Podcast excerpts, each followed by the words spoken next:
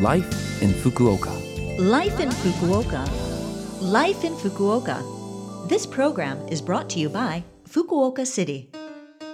Good morning to you on this Monday morning. I'm DJ Colleen with you here today, and you're tuned into Life in Fukuoka.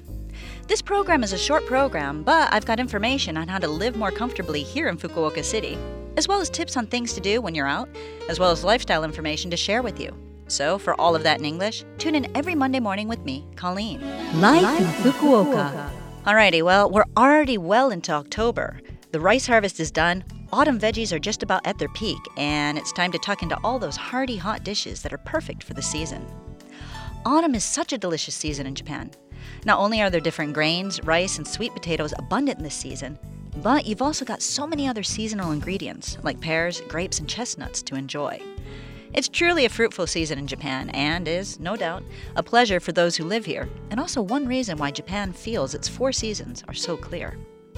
Did you know that in autumn, when people think of autumn, they also think of the expression shokuyoku no aki? It translates as autumn appetite, but we'd probably say fall is the best season for eating or autumn is a season for hearty appetites in English. But why would we be hungrier in autumn anyway? Some say it's because the appetite we lost due to the heat in the summer has come back, in addition to there being a ton of delicious seasonal ingredients out there for us to enjoy. However, it seems there might be a bit of science behind this as well, as our basal metabolism, or the amount of energy we need to keep our bodies functioning at rest, increases. Whatever it is, I know that I've definitely got an appetite this season. Some of the main vegetables in autumn in Japan are potatoes, carrots, shiitake mushrooms, burdock root, and sweet potatoes. Well, those ingredients sound perfect for making some delicious hot dishes. I'd probably make a nice stew with most of them with a sweet potato bake for dessert. What recipes do you have for this season? Life in Fukuoka. Of course, with all of that delicious food we're going to eat, we need to burn off some calories so that we can eat more. And so I've got a great little autumn outing for you today. Right now, and until Tuesday, the 3rd of November, in Fukuoka's Higashi Ward at Umino Nakamichi Seaside Park, the Uminaka Hanamatsuri 2020 is being held. This is an autumn flower festival, and at the park you can see bright red, floofy round kochia.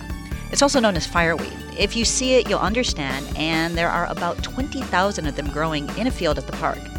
It's pretty cool. I went a few weeks ago before they all went red, and it was pretty amazing to see even then. Uh, just check the blog for some of my pictures if you'd like. You'll also see flowers like cockcomb and cosmos, and there are different events over the weekend for you and your families to enjoy. I spent the day cycling around the park, playing frisbee golf, and picnicking with my friends. If you visit between the 17th of October to the 1st of November, you'll be in time for the Uminaka Asian Festival. You can find information about this and more if you just check https colon slash slash uminaka park.jp. Look up Uminaka, U M I N A K A dash park, P A R K dot JP. On the 18th, entrance to the park is free, so it might be a great day to go. And of course, when you do go, make sure you wear a mask and practice cough etiquette as part of those measures to prevent the spread of COVID 19 as part of our new normal. Have a great time, and maybe I'll see you there. Life in Fukuoka. Well, that's it for this week's Life in Fukuoka. I really love autumn, and hopefully, with the information I shared with you today, you can enjoy it more than you already do. You can listen to this broadcast at any time as a podcast, and you can check the contents of this program on our blog. You'll see my pictures as well. All you need to do is go to the Love FM website and look for this program's page.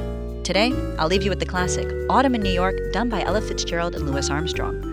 Although it's not called Autumn in Fukuoka, I think, like in New York, it's good to live it again. Have a great day, and I'll speak to you next week.